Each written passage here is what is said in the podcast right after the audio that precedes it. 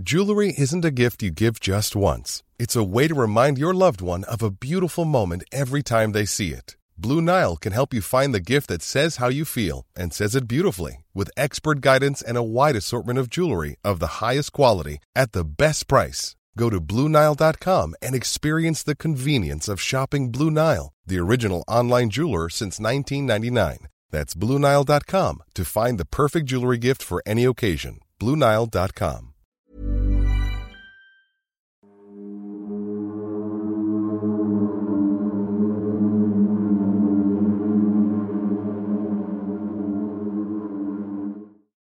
Muy buenas noches queridos antisuscriptores, espero que estén muy cómodos, en muy buena compañía y tengan un cafecito cerca porque hoy tenemos programa. Mi nombre es el doctor Miguel Padilla, aunque prefiero que simplemente me llamen Miguel. En este domingo tan especial estamos acompañados de Sergio Bocanegra, nuestro muy querido editor, sin quien no sería posible este programa domingo tras domingo. Y al más allá de este micrófono, la brillante, talentosa y guapísima doctora Cass Otamendi. ¿Cómo estás querida Cass? Muy contenta, mi amor, muchas gracias. Aunque con calor. Yo estoy esperando que bombardeen las nubes. ¿eh? ¿Qué? ¿Qué? que bombardeen las nubes. ¿Eso es real? Sí, mira, yo también pensaba que era algún chiste de internet, una broma, pero es real. Fíjate que con avionetas lanzan un gas especial, el cual eh, llega a las nubes y hace que cambien de densidad. Y a su vez esto como que las condensa. Por lo tanto, pues cae la lluvia aunque el proceso no tiene, digamos, forma de controlarlo. O sea, o es lluvia intensa, extrema, torrencial. Inundaciones. sí, o sequía. De hecho, me recuerda un poco al tema de Pachita cuando llega al barra. Exactamente. Obviamente en esta época no existía el bombardeo de nubes, pero precisamente Pachita llega a Parral, estaba completamente en sequía por meses, ella lanza una maldición, etcétera, sí. y cae lluvia, pero así tremendo, de que se inundó y demás. Algo así eh, funciona el bombardeo de nubes. De hecho, apenas vino Billie Eilish. Es una cantante internacional. Buenísima. Sí, sí, sí. Pero su concierto era en Ciudad de México y dos, tres días antes habían bombardeado las nubes. ¿Por eso llovió así? Sí, por eso llovió así en su concierto, tanto que tuvieron que posponerlo. O sea, fue sí, por que eso. al otro día, ¿no? El concierto. wow, no sabía que había sido por eso. Sí. Oye, pues tenemos muchísimos agradecimientos esta semana, pero pues no podemos leerlos todos. Vamos a dar ahí los que nos dé tiempo. Así que si te parece, comenzamos con los miembros de esta semana. Con Julia Podesta, perdón, es que ya mis lentes me están fallando un poco. Julia Podesta, que es miembro fantasma, dice así: La historia es fascinante, pero que una de las fuentes más marcadas sea Alejandro Jodorowsky me hace verlo como una historia de ficción. Ah, bueno, es que está un poco novelada. De hecho, su libro que, que, saca está novelado. Quizá por eso tenga un poco ese tinte. Que igual el de Jacobo, ¿eh? La verdad es lo que comentábamos, de hecho, nosotros, que las pruebas de Pachita un poco están noveladas. La Sí. verdad, sí, sí, sí, sí, sí lo comentamos. También tenemos a Avi Cerda, que también es miembro fantasma, y Mónica Isakov, que también es miembro fantasma. Yo tengo aquí a Ray Pardini, ella es miembro Calabaza, y a Día de Pesca Sur, que yo he visto que Día de Pesca siempre está en los en vivos comentando, así que le mando también un saludo bastante especial. Que además él es miembro calabaza igual que Ray Pardini, ¿verdad? Aquí Así vemos es. su insignia, si se fijan siempre aparece ahí la insignia si ustedes son miembros del canal. Y bueno, si ustedes quieren hacerse miembros, simplemente tienen que pulsar el botón de unirme que aparece debajo de este video y en automático tienen acceso a la antibiblioteca, a ver el episodio sin cortes, que también eso está muy muy bueno, y por supuesto a noticias exclusivas. Nosotros somos Sergio, Cas y Miguel y esto es el Anti Podcast. Hoy hablaremos de uno de los casos más misteriosos de la historia moderna. Se trata de una familia francesa, específicamente de Nantes, Francia, la cual desaparece bajo circunstancias bastante extrañas. Toda la familia completa. Toda la familia excepto el padre de familia, del cual es el principal sospechoso del crimen, por supuesto. De hecho, no solo desaparecieron, sino que fueron encontrados sin vida. Obviamente por temas de YouTube no puedo mencionar tal cual las palabras, pero a la fecha este hombre fue visto por última vez desde 2011. Él ve fijamente a una cámara de videograbación, sonríe, le dice adiós y se pierde entre las montañas y el bosque. Desde esta fecha, imagínate, 2011, no se le ha vuelto a ver. O sea, comete el crimen, desaparece a toda su familia y la última imagen, que tenemos de él es él despidiéndose de la cámara con una sonrisa. Prácticamente sí. ¡Wow! Hablemos del autor de los hechos. Su nombre es Javier Dupont de Ligonnès. Desde una llama bastante la atención pues el apellido, no solamente para nosotros como latinos, sino en la propia Francia. Esto ocurre específicamente en Nantes, Francia. Este señor, Javier, venía de la nobleza, de la nobleza de Francia, sí, de Versalles específicamente. De hecho, hereda el título de conde de su papá, porque a pesar de que estamos pues en 2023, esto sigue existiendo. De hecho, hereda el anillo de la familia, que la espada y demás. O sea, sí, insisto, sigue existiendo, lo cual a su vez hace que el caso pues estuviera mucho más en el ojo del huracán. Ahora, hablemos un poco de la familia como tal, que son pues las víctimas de este crimen. En la época de juventud de este hombre conoce a Agnes, quien después sería su mujer, su esposa. Fueron novios, pero en determinado punto se separan porque Javier tenía que irse a otra ciudad en Francia a continuar con sus estudios. Pasan algunos años y Javier regresa y se encuentra nuevamente con Agnes, quien le seguía interesando bastante. Sin embargo, Agnes ya estaba esperando un bebé. De otra persona. De otra persona. Cosa que desde aquí fue bastante em, comentado en ese momento porque iba a ser ella madre soltera para la sociedad francesa en un lugar tan pequeño y tan católicos, pues era el revuelo, ¿sabes? O sea, ser madre fuera del matrimonio casi casi de que pecado. Aún así, Javier decide casarse con ella estando embarazada y adoptar a su hijo, a su futuro hijo. Incluso le da el apellido y demás. Con el tiempo tuvieron hijos propios. Entonces, para recapitular, tenemos a los miembros de la familia. Tenemos al primer hijo, que es adoptivo, Arthur, de 20 años al momento de los hechos. Luego tenemos a Thomas, de 18. Luego tenemos a Anne, que era una chica de solo 16 años. Y por último, el más pequeño, Benoit, de 13.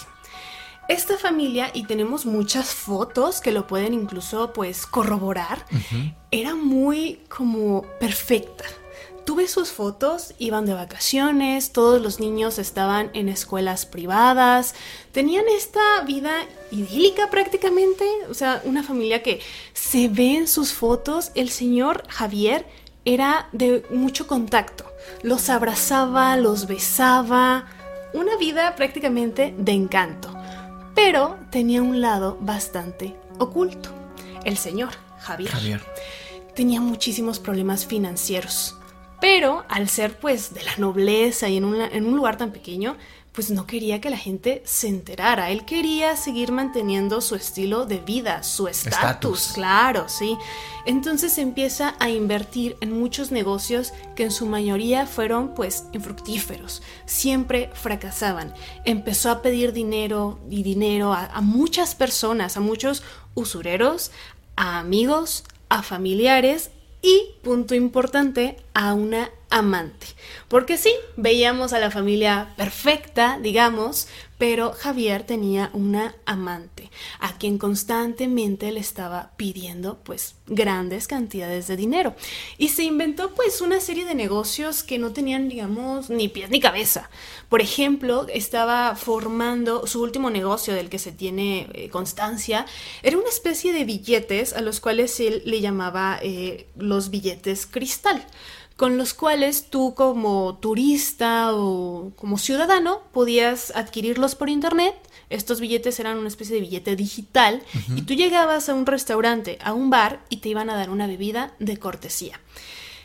Otra cosa importante también es que a pesar de que estaba educado pues con los valores muy franceses que tienen eh, en este lugar, como muy arraigados, era muy amante de la cultura estadounidense. Tú dirás, bueno, nada que ver, muy lejos y muy occidental. Muy occidental, pero estaba muy arraigado a esto, le, le, llamaba demasiado por alguna razón. En algún momento, unos 10 años antes de los hechos, incluso trató de llevar a toda su familia a Miami. Se quería mudar con su familia a Estados Unidos. Obviamente esto fue un proceso pues sumamente costoso. El hacer una eh, repatriación de manera legal es muy costoso y más para tantas tantos familiares. Este movimiento de tratar de llevar a su familia a Estados Unidos lo terminó de hundir económicamente. Llegó a tal punto en el que le estaba pidiendo dinero a todo el mundo para tratar de rescatar sus negocios. ¿Sabes? Como cuando dicen echarle dinero malo a negocios que no van a, no van a funcionar, no, nunca los pudo rescatar. Incluso estaba siendo ya perseguido por la URSAF, que en Francia es una organización gubernamental que recauda impuestos, es decir, debía impuestos, lo que en México, por ejemplo, conocemos como el SAT. El SAT o Hacienda. Entonces, ya hasta a nivel judicial se le estaba persiguiendo. En determinado punto, eh, por finales de, de, 2010, le pide 50 mil euros más a su amante y era un prestar dinero constante. Esta persona, la amante, en determinado punto le dice, es que ya no te puedo prestar más. Es que 50 mil euros, disculpan, pero es un mundo de dinero. Es un mundo de dinero, claro. Y le pone una especie de demanda a nivel judicial. Entonces, básicamente Javier ya estaba ahorcado en deudas, ya no podía salir pero seguía manteniendo este estilo de vida muy, pues... De la alta sociedad. Exacto. Y otra cosa es que aquí viene el primer comentario que lanza un tanto, pues sospechoso, por supuesto. Le dice a su amante que estaba pensando en darle somníferos a su familia, es decir, a sus cuatro hijos y a su esposa, y posteriormente quemar la casa. ¿Por qué la casa? Porque incluso la casa estaba hipotecada, entonces también los iban a echar, literalmente iban a quedar en la calle. Entonces ya empezaba a buscar pues estas soluciones, entre comillas, bastante pues agresivas. Sí. Hay que hablar de ciertos antecedentes previo a los crímenes para que nos demos un poco más de idea. ¿Te acuerdas que te comentaba que Javier tenía un padre que era conde, literalmente? Bueno, este hombre muere el 20 de enero de 2011, es decir, muy poquito antes de los hechos. Y Javier tenía esta esperanza, literalmente, ¿eh? esperanza de que su papá, pues al ser conde, le heredara pues grandes sumas de dinero pero no contaba con que no iba a encontrar absolutamente nada de dinero. De hecho, el conde, su papá de Javier, ya vivía pues en un departamentito muy modesto en el cual pagaba renta, ya no tenía esta vida pues espectacular, ostentosa, para nada. Y fíjate cómo son las cosas porque pues obviamente esto sí fue casualidad. Cuando va al apartamento a hacer una limpieza exhaustiva, a buscar dinero, pues no encuentra nada de dinero, pero en su lugar se encuentra con un arma, específicamente con un rifle calibre 22. Y pues era lo que le heredó el papá prácticamente. Y también ese mismo día le recoge a su papá de su cartera una tarjeta de crédito. Y va y no reporta, por supuesto, que su padre ya había fallecido e hizo unos dos, tres retiros importantes de esta tarjeta de crédito y se, quedó el dinero. Una, eh, en Netflix existe un documental bastante bueno que también recomendamos que vayan a ver acerca de este caso. Y en estos departamentos donde vivía el conde había un vecino. Y este vecino comenta que pues Javier era bastante alegre, ¿eh? o sea, creo que no he hablado un tanto de la personalidad de Javier, pero se comenta que era pues muy alegre, muy amigable, a todo el mundo saludaba, o sea, era la persona que menos creías que podría cometer no solo un crimen de tal magnitud, sino realmente ninguna clase de crimen. Pasarse un alto, casi, no, casi. ¿no? no tenía ningún registro policíaco antes, ¿eh? Para nada. O sea, estaba limpio. Y cuando este vecino se le encuentra a Javier, pues vio que llevaba el arma, ¿no? Se estaba eh, llevando cosas del departamento de su padre, pero dice este vecino que vio a Javier con una mirada perdida, como oscura, ¿sabes? Que no era el mismo Javier que él había conocido antes cuando iba y visitaba a su padre. Ese mismo día que fue al departamento de su padre y buscó desesperadamente cualquier objeto de valor, también se encontró con la chequera del conde. Hizo varios cheques a su nombre y tiempo después los canjeó por dinero en efectivo. Punto importante también aquí para ver que todo está de cierta forma secuenciado es que el 2 de febrero del mismo año, 2011, adquiere una licencia para portar y usar armas. Tan así que también se mete pues a un curso para, para, saber cómo utilizarlas porque cuentan amigos y familiares de este hombre que nunca antes había estado pues relacionado o interesado por el uso de armas. Es hasta este punto que se encuentra con el rifle de su papá que como que se le ilumina esta parte, ¿no? Y en marzo también adquiere un silenciador en el curso donde estuvo aprendiendo a manejar armas, que dato también aquí, pues no quiero decir interesante, sino perturbador, es que a este curso donde iba a aprender, también en, en, varios, en varias ocasiones llevó a sus hijos, imagínate, o sea, una cosa pues escalofriante. Y a una de estas personas que fungía como su profesor en el tema del uso de estas, le preguntó acerca del tema de silenciador, dónde lo podía comprar, cómo se utilizaba, más o menos cuánto costaba, y es así que el 12 de marzo lo compra. También antecedente importante es hablar del tema de cómo estaba la situación con su esposa, con Agnes, porque obviamente es algo que es una relación que se fue rompiendo con el tiempo. Y es así que tenemos que en el año 2004, obviamente no estaba el Internet como hoy en día, como lo conocemos, pero ya existía algo muy famoso que son los foros, que básicamente fungen donde son páginas de Internet donde se hablan de temas específicos, de tópicos específicos. Y Agnes encontró un foro donde ella se podía, digamos, desahogar y escribió lo siguiente a lo cual vamos a leer.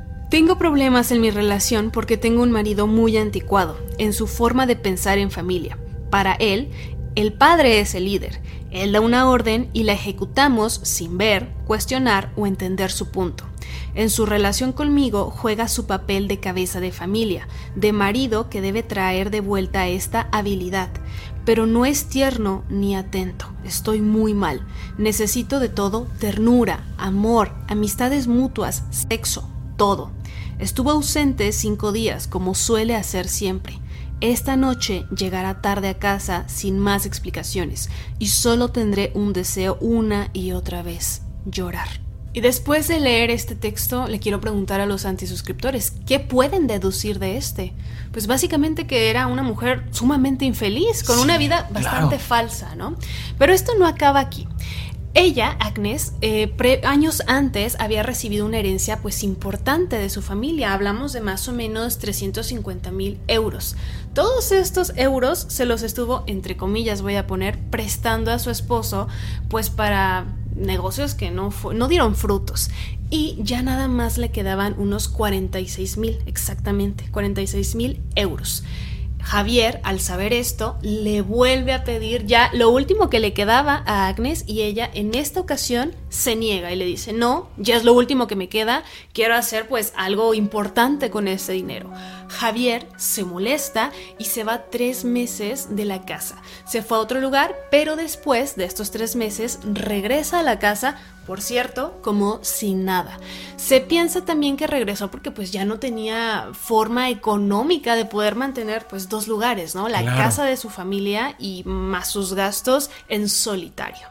Pasemos al momento en el que la familia desaparece de la faz de la Tierra. Nos ubicamos en abril de 2011. Los vecinos de alrededor empiezan a alarmarse porque en su casa ya no había ningún ruido, ya no se les veía entrar, salir, vamos, que era una familia grande, numerosa, por supuesto que era notorio cuando entraban, cuando salían y demás. Otra cosa importante es que sus persianas estaban cerradas. Ojo aquí porque esto fue uno de los datos principales que hizo que los vecinos también llamaran a la policía. Porque ellos al vivir en una zona pues bastante segura y una, una ciudad relativamente pequeña pues no tenía un índice de criminalidad alto. Por lo cual cuando la familia Dupont se iba de vacaciones solamente cerraban su casa con, pues, con llave pero no cerraban las persianas. Era rarísimo que hicieran eso. Además, la familia tenía dos perros de raza labrador, que son perros pues bastante grandes y que hacían mucho ruido, todo el tiempo estaban ladrando. De un momento a otro estos perros ya no se les volvió a ver, ya no se les volvió a escuchar, y pues fue algo muy llamativo, claro. Pero la gota que derramó el vaso fue que el 9 de abril de 2011, amigos cercanos, familiares y vecinos reciben una carta. Una carta que por supuesto era igual para todos, o sea, no era como una especie de carta para cada quien, no. Esta era bastante larga, bastante extensa, unas cuatro o cinco páginas y estaba escrita por Javier, en la cual decía que tanto él como su familia ahora eran espías, espías de Estados Unidos. Y yo sé que puede sonar pues, muy loco. Muy infantil incluso, como hasta mala estrategia, ¿no crees? Sí y no, ahora te voy a decir por qué, pero pues era todo muy raro. También les decía a sus familiares, amigos, que ya no lo buscaran más, ni a él ni a su familia, que estaban de incógnito y que iban a trabajar para la DEA, es decir, con tráfico de sustancias. Obviamente no puedo meter aquí ciertas palabras por temas de YouTube, pero saben a lo que me refiero, ¿no? Y sí, puede parecer muy raro, pero recordemos que Javier era una persona pues muy respetada en su comunidad, entonces sí hubo personas que le creyeron. Los, los, únicos que no le creyeron, ¿sabes quiénes fueron? La familia de Agnes, de la esposa. Ellos dijeron, no es posible, no se iría sin decirnos algo, sin decirnos por lo menos despedirse. Mayores explicaciones. Sí. Es que desde acá yo sí encuentro una falla en su estrategia. Digo, finalmente es uno de los mejores crímenes cometidos. A la fecha. Eh, claro, a la fecha. Pero qué mala, qué mala excusa, ¿no? Me voy a desaparecer porque desde que nos estás relatando que Javier ya estaba en entrenamiento de cómo utilizar un arma, de dónde y cómo conseguir un silenciador, realmente ya se estaba preparando con mucha antelación para cometer el crimen. Pero justificar la desaparición de toda la familia en plan, ¿nos vamos a volver espías? Cuídense. No sé, qué mala estrategia, la verdad. Deja tú que se las compren o no. Si fueras a convertir, eh, convertirte en espía internacional, Sí, claro. no avisas en carta y en fax a todos sus familiares. Sí. ¿Sabes? Pero a final de cuentas le ayudó a ganar tiempo, pero bueno, de eso hablaremos más adelante. Como se podrán imaginar, la familia ya nunca más volvió a ser vista, los perros nunca más fueron escuchados y aparte, amigos y familiares pues reciben esta carta tan extraña. Evidentemente la familia ya no contaba con vida. Se preguntarán también, ¿y la policía fue? ¿No fue? Claro, porque muchas de las personas que recibieron esta carta, pues llamaron a la policía diciendo, esto me parece extraño, no son de comportarse así, ¿dónde están? Quizás les pasó algo, ¿no? Algún incidente, insisto que no quiero decir un Claro. nombre tal cual, pero alguna clase de crimen, ¿no? Fueron en total seis visitas de la policía a la casa. Vamos, ya hasta tenían llave para entrar. Nunca encontraban nada raro. Lo único un poco raro, digamos, que encontraron fue que tenían bastantes cuadros alrededor de, de su casa colgados y ninguno tenía pues las fotos, sino ¿Cuadros que... te refieres por pinturas? No, Fotografías. fotografías, de la familia. Estaban los, eh, los cuadros como tal, pero las habían quitado. Como si alguien las quisiera tener de recuerdo, por decirlo así, ¿sabes? Pero todo estaba en orden. Sí, había un armario que estaba abierto y habían quitado algunas cosas, pero parecía que se habían ido, vamos, a voluntad propia, ¿sabes? Mm, no estaba todo desordenado, que pareciera abrupto. Exacto, todo estaba muy bien, muy tranquilo. Pero en una de estas visitas, eh, uno de los policías va a una terraza bastante bajita, es decir, tenemos el piso del patio y más o menos un metro, dos, no más, un, un balconcito. Debajo de este balconcito había tierra que estaba removida y que les llamó. Dijeron, bueno, ¿qué hay ahí? Era lo único que no estaba como tal en su lugar se acercan, empiezan a, a hacer con la tierra, A removerla. a removerla y se encuentran varias bolsas negras que adentro tenían los cuerpos de toda la familia. Ahí mismo en la propiedad. Ahí mismo en la propiedad. Fue, imagínate, o sea, escabroso, ¿sabes? Claro. El único cuerpo que faltaba era el de Javier. Tan así que hasta los perros estaban ahí enterrados. Es que es impactante. Pero se dieron cuenta a su vez que estaba, estaba cubiertos por bolsas negras, pero también en sábanas. O sea, primero la sábana y luego la bolsa negra. También encontraron una vela, un rosario, una estatuilla católica y una fotografía. Todo esto enterrado, con los cuerpos. ¿Eso de qué te habla, por ejemplo? Encontrar estos objetos con los cuerpos. Me habla de culpa, uno, del que, quien cometió el crimen porque intentaba que las almas descansaran en paz. O sea, había cierto ejercicio ritual, de, para que descansara en paz el alma. Como un funeral, ¿no? Sí, una especie de funeral muy rudimentario. Exacto. Con todo esto podemos hacer una línea del tiempo rápidamente. La noche del domingo 3 de abril de 2011, la familia salió a cenar con completa normalidad. Fueron todos excepto Thomas porque él estaba en la universidad y estaba en otra ciudad. Fueron al cine, fueron a cenar y regresaron a casa. Esa misma noche, a las 10.37 pm, Javier le llama a su hermana Christine y esta llamada se filtró en 2019. La vamos a leer porque el final es un tanto extraño. Deja mucho a qué pensar. Pasamos la noche del domingo en el cine juntos, luego en el restaurante y acabamos de volver. Llamo para preguntarte si es demasiado tarde para hablar contigo por teléfono y ahora veo que se ha ido al buzón de voz. Pero me sorprendió que me hablaras de Bertram, que se está preparando para su vuelo. Pero pensé que acababa de llegar, así que me sorprendió un poco. De todos modos, enviándote mi amor, si no es demasiado tarde, llámame o envíame un mensaje de texto y te llamaré. Ok, Voy a ver si los chicos están ya en la cama. Salúdame a todos. Hasta pronto, tal vez. Pasemos así al 4 de abril, específicamente a las 3.27 am. Tenemos este registro porque Agnes tenía problemas respiratorios, específicamente apnea del sueño, que básicamente es roncar al dormir, pero su problema de ella ya era muy severo, por lo cual tenía que ocupar un aparato que se llama CPAP. Entonces tenemos el registro de que a las 3.27 abruptamente deja de funcionar este aparato que era pues básico para Agnes. Que para quienes no lo sepan, un CPAP es una especie de aparatito que se puede colocar principalmente en la tráquea o en la nariz también se puede colocar y es un tipo de asistencia para la respiración. Se mete presión positiva, digamos, constante y ayuda a que no se colapsen unas estructuras en los pulmones que se llaman alvéolos. Entonces prácticamente es para que la persona no se ahogue.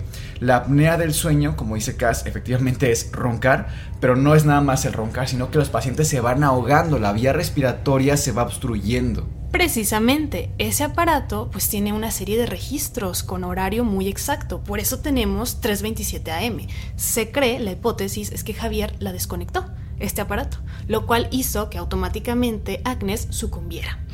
Ese mismo 4 de abril, pero ya a las 6 de la mañana, él se levantó muy temprano y empezó a hacer llamadas a algunos familiares. No se sabe exactamente, digamos, no las tenemos filtradas, pero también llamó al trabajo de Agnes diciendo que tenía una gastroenteritis, es decir, infección estomacal, y que no se iba a presentar a su trabajo. También llamó a las escuelas de los niños y les dijo, no van a ir a la escuela, están enfermos, los voy a llevar al médico hasta nuevo aviso. El 5 de abril, su hijo Thomas, el cual sí era un hijo legítimo, no estaba en Nantes, sino que estaba en la universidad. Entonces le llama y con engaños le dice, tu madre está muy grave, está en el hospital, se cayó de la bicicleta y está en coma, así que te tienes que regresar a la de ya, a Nantes, pues para venir a ver a tu mamá. El 6 de abril, es decir, al día siguiente, Thomas ya está con su papá. Incluso tenemos registro de un mensaje que le llega a un amigo de Thomas, donde le dice, Thomas le dice al amigo, hola, ¿qué estás haciendo? ¿Jugando algo? Yo estoy con mi papá viendo Midnight Express. Y ya no se tiene ningún otro registro de Thomas. Al día siguiente es que se cree, por la línea de tiempo, que le quita la vida. Pero con este hijo dudó mucho y te voy a decir por qué. Recordemos que vienen pues de una familia de nobles y para ellos es muy importante el linaje. Este hijo era su hijo legítimo, entonces si a él le quitaba la vida, iban a perder el linaje, es decir, ya no iba a haber más descendientes de, de, con este apellido. Por eso lo dudó y la tumba que crea para este hijo estaba aparte. Estaba en el mismo patio, pero no estaban, digamos, con los demás cuerpos. A continuación vamos a leer la carta, pero solamente un fragmento. Es sumamente larga, entonces por fines de este video no lo podemos leer completo, pero les vamos a dejar la carta completa para quienes quieran leerla en Instagram. Tienen el usuario anclado en este video en el primer comentario. Hola a todos, gran sorpresa. Tenemos que salir urgentemente hacia los Estados Unidos, debido a un conjunto de circunstancias muy particulares que explicaremos a continuación. Están recibiendo esta carta por correo convencional, porque durante los próximos años no podremos comunicarnos de otra manera, ni por emails, ni textos, ni llamadas telefónicas por razones de seguridad. Cuando lean esta carta ya no estaremos en Francia, y no podremos regresar por un periodo de tiempo aún indeterminado. Unos pocos años. Deben estar preguntándose qué está pasando. Aquí está la historia, por lo menos tanto como se nos permita contarla. Esta carta es la única correspondencia que se nos permitió escribir, lo que podría ser una buena noticia para algunos de ustedes y ha sido revisada antes de ser enviada. Cuando comenzamos nuestra compañía en Miami en 2003, nos pusieron en contacto a través de la persona que nos ayudó a iniciar la compañía con la DEA, una especie de escuadrón de la droga estadounidense con agentes sobre el terreno en varios países que buscaban a un ciudadano francés para infiltrarse en los clubes nocturnos franceses para obtener información y sobre las redes de tráfico de drogas y de blanqueo de dinero sin llamar la atención. ¿Qué les pareció esta carta? Bueno, este fragmento de la carta de Javier hacia sus familiares y amigos. Yo creo que en general les pareció pues bastante descabellada, ¿no? Pues déjenme decirles que a la mamá de Javier y a su hermana Christine les pareció de lo más normal. Es decir, Hoy en la actualidad estas dos personas siguen creyendo genuinamente que la carta de Javier es real que la familia completa sigue viva y que son agentes de alguna agencia internacional y que están de espías en otro lugar del mundo. A pesar de haber encontrado los cuerpos. Sí, te voy a decir por qué. Para empezar, la mamá de Javier, a la actualidad de grabado este video, sigue con vida, la señora, pero tiene antecedentes bastante, extraños. Es decir, es fundadora en los 70 en Francia de una secta. Una secta que se llama Filadelfia. La señora por ahí de los noventas decía que ella recibía mensajes divinos y que todo esto estaba ligado al apocalipsis, que ella sabía cuándo iba a llegar, cómo iba a ser y demás. Hizo que los niños que formaban parte de, esta secta pues los sacaran de las escuelas y todo lo que está pues ligado a las sectas, ¿no? ¿Saben? Eh, todo el comportamiento, el comportamiento muy adoctrinado. Sí, el dinero y todo esto. De hecho, en Francia son tan comunes las sectas que hay una asociación em, francesa que se dedica a investigar y perseguir a estas eh, organizaciones que si bien no son ilegales, sí tienden a abusar de sus seguidores. Claro, sí, sí, sí, sí. Y es que justo esto que dices, las sectas son finalmente, pueden ser un culto, tan respetable como cualquier otro culto religioso, porque escuchamos secta y siempre tiene una connotación negativa, ¿no? Sí. Pertenecía a una secta, ay, Qué fuerte. Sí. Pero no olvidemos que todo el mundo tiene derecho al culto. El que sea, así sea rezarle al ladrillo que se encontraron a la vuelta de la esquina o, eh, rezarle a Apolo, ¿no? O sea, todos tienen derecho.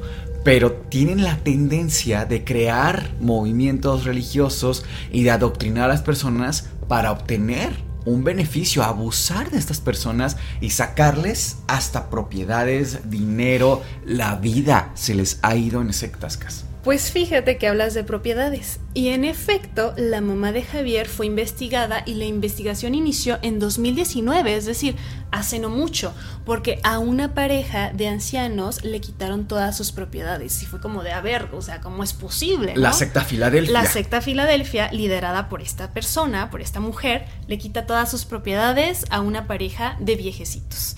Entonces empezaron a investigarlas, pero también se cree que tienen mucho, aún conservan pues bastante poder por el, por el, apellido, básicamente, porque precisamente en enero de este año 2023 se clasificó, se le dio carpetazo a esa situación. Entonces, eso también te habla de los antecedentes familiares.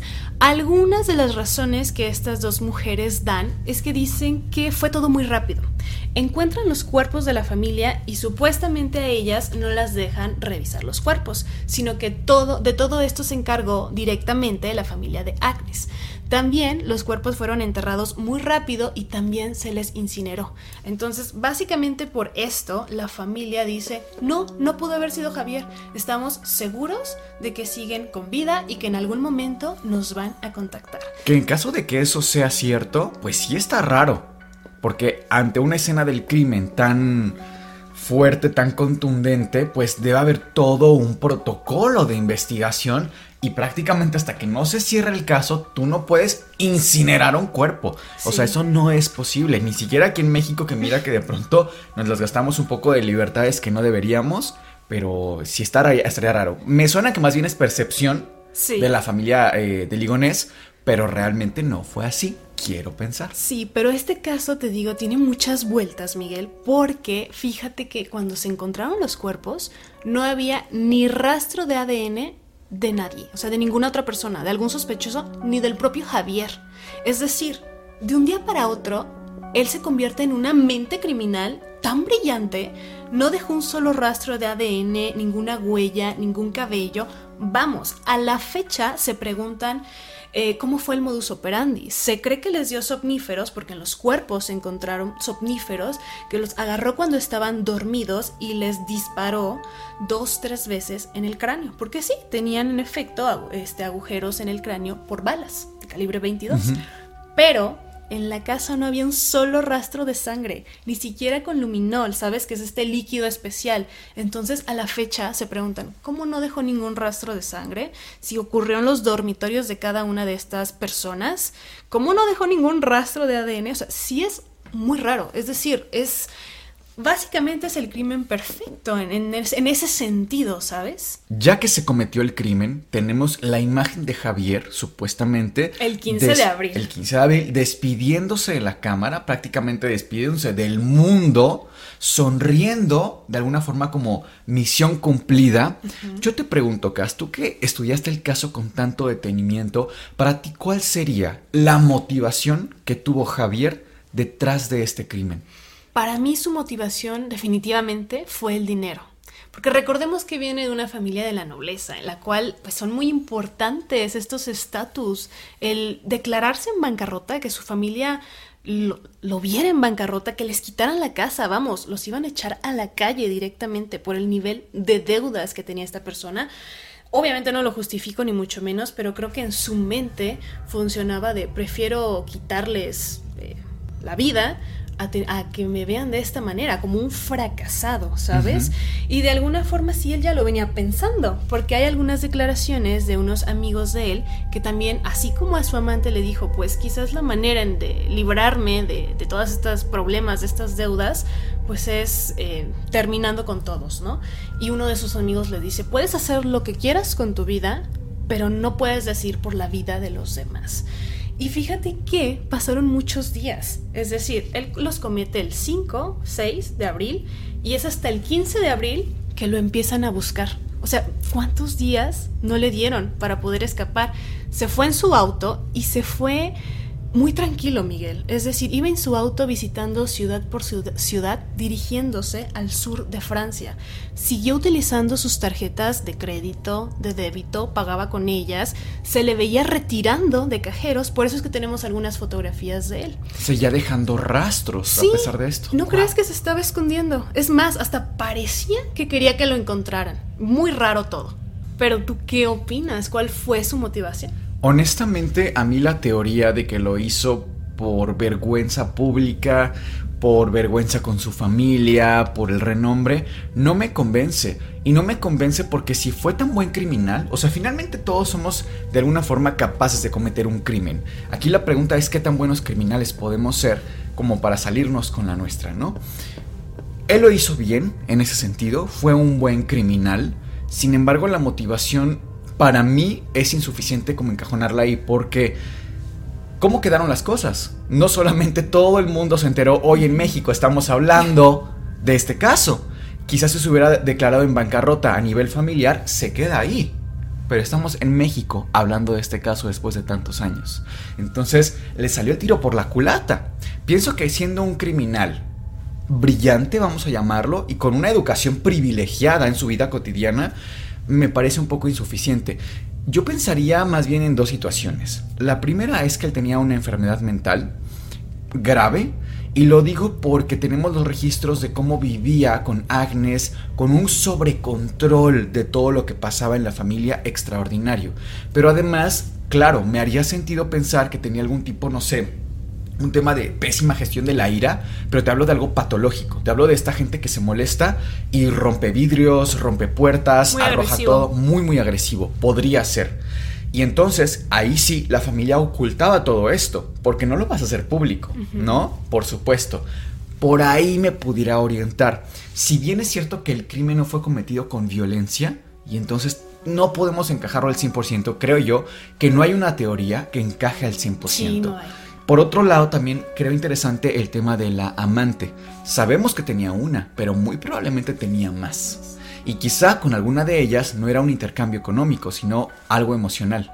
Quería irse con ella. Y es que parece chiste, pero el tema de las amantes continuamente es un tengo problemas con mi esposa, ya no la amo, estoy con ella por los niños, pero a ti te amo, me voy contigo. O sea, es el mismo cuento en cualquier país, en cualquier época probablemente sea algo así. O sea, no sabemos si Javier hoy día no solo esté vivo, sino además esté con una de estas amantes. Probablemente. Porque irse, vamos, eh, Francia es un país en el que tú te vas dejando a tus hijos y te carga la ley, pero con toda su fuerza. No, no es como en México, que te puedes desentender de tus hijos y das 300 pesos al mes. No, en Francia realmente te quitan hasta los calcetines para que cumplas con tus obligaciones como padre o como tutor. Entonces, bueno, ya lo último que tenía, Javier quizá prefirió eso. Por donde le veamos, tengamos la teoría que tengamos, no deja de ser un crimen totalmente perverso. Si alguien llega hoy a la puerta, entra y nos apunta con un arma y nos quita la vida, sería un crimen terrible. Pero si entra un familiar, si ese criminal es un familiar o un amigo, alguien en quien confiamos y amamos, el crimen se vuelve absolutamente perverso, porque tenía nuestra confianza, tenía nuestro amor. No te lo esperas de alguien así. Creo que esto es la parte más oscura del crimen. Los crímenes para mí que son de, que el papá eh, se, llevó, se llevó la vida de los hijos, eso es lo más oscuro de todo. No en sí mismo cómo fue cometido el crimen, sino el móvil detrás del crimen. ¿Tú con qué teoría te quedarías? Mi teoría es que también la mamá y la hermana le ayudaron o están involucradas de alguna forma. Es decir, estas dos personas de que tienen alguna clase de trastorno, al menos por el tema de la secta, lo tienen. Y, de cómo llevaron la secta, ¿no? Sí, tal cual. Y puede que a lo mejor no le ayudaron como tal a cometerlo, pero sí ayudar a esconderlo. Es decir, de Javier ha habido múltiples, múltiples avistamientos en Francia, cosa que no es rara porque si ven la, foto de él, pues es un hombre bastante promedio para Francia, ¿sabes? No tiene características particulares. Tan es así que en un punto en Francia la gente estaba segura de que Javier estaba recluido en un monasterio. Un monasterio, un espacio religioso, estás sí, diciendo. Tal cual. Y no sería la primera vez, por supuesto, que la iglesia, ojo aquí, de cualquier religión, no me estoy refiriendo solo a la iglesia católica, que se presta para ocultar criminales. Es decir, cuando termina la Segunda Guerra Mundial, recordemos un poquito, algunos miembros importantes de los ejércitos de las SS se recluyeron en, iglesias y después los ayudaron a, huir a América del Sur, lo cual me lleva al siguiente punto. Muy probablemente, como estaba en el sur de Francia, cabe resaltar que esta ciudad donde se le ve por última vez tenía acceso al mar. Quizás tomó algún barco, algún buque, por supuesto mercantil, no iba a comprar un boleto de turismo. De lujo, ¿no? Sí, claro. Y ahí se trasladó a América del Sur. ¿Por qué se dice específicamente de América del Sur?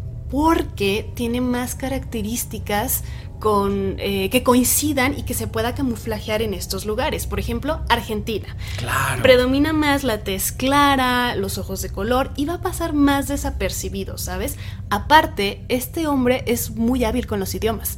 Se dice que en inglés ni siquiera tiene acento y para este entonces, 2011, ya era bastante fluido en el español. Entonces, por supuesto que cabe la posibilidad de que hoy por hoy esté viviendo en algún país de América del Sur, ¿sabes?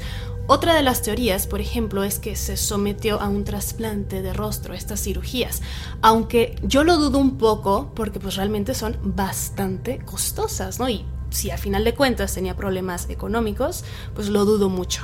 A mí me gustaría hacer dos anotaciones acá. Por un lado, la verdad, y no sé, quizá estoy hablando de más, pero yo veo en el día a día, aquí en la ciudad, que un tipo como él podría pasar desapercibido.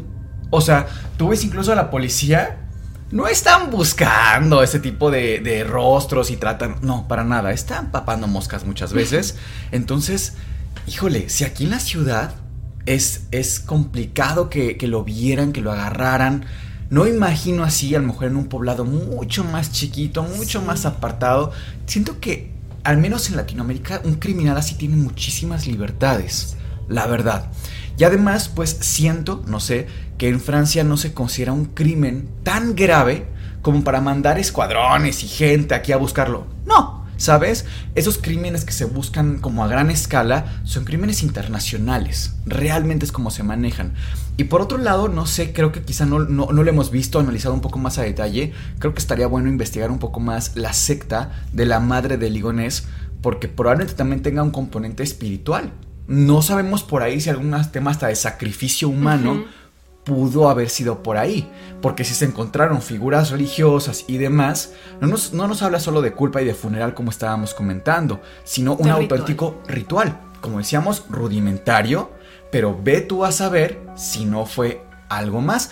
Probablemente, no lo sé, incluso la familia todavía tenía dinero, por lo menos para pagarle a un criminal profesional y que le quitara la vida a esos familiares, dejara libre solamente a, Javier, y se entregaron como una especie de sacrificio. Probablemente, o sea, hablar estos temas de, sectas, de verdad, no sabe qué tan fuerte puede llegar a ser la creencia de la gente en las sectas. Tienen un adoctrinamiento pero que se quitan la vida de los niños, de los papás, todos, porque viene una nave espacial para recogerlos y llevarlos a otro planeta. Así hemos tenido casos. Sí, claro, y vale la pena recalcar que este caso sigue abierto, es un caso real y que este hombre tiene orden de captura internacional. Muy probablemente se cree que se fue a América del Sur, América Central, porque algunos de los países de aquí no tienen eh, extradición con Francia. Entonces, de verdad, o sea, si alguna vez ven a un hombre con estas características que les suene, sí vale la pena pues comunicarse a los números de emergencia. Pudiera ser que este hombre sigue vivo, libre y haciendo quién sabe cuántas y cosas. Y más cerca de lo que creemos. Sí, entonces, antisuscriptores, ¿cuáles son sus teorías? Nos encantaría leerlos en los comentarios. Esperamos que hayan disfrutado este episodio tanto como nosotros lo hicimos. Somos Sergio, Cass y Miguel y esto fue el Anti Podcast. Les deseamos dulces, pesadillas.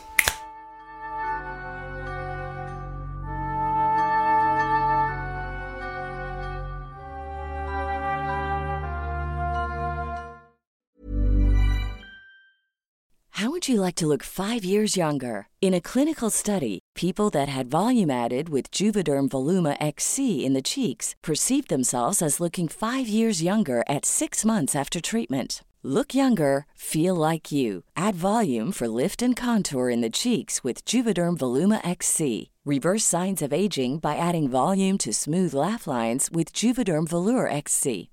For important safety information and to find a licensed specialist, visit juvederm.com. That's J U V E D E R M.com. Not for people with severe allergic reactions, allergies to lidocaine, or the proteins used in Juvederm. Common side effects include injection site redness, swelling, pain, tenderness, firmness, lumps, bumps, bruising, discoloration, or itching. There's a risk of unintentional injection into a blood vessel, which can cause vision abnormalities, blindness, stroke, temporary scabs, or scarring. Talk to a licensed specialist to find out if it's right for you.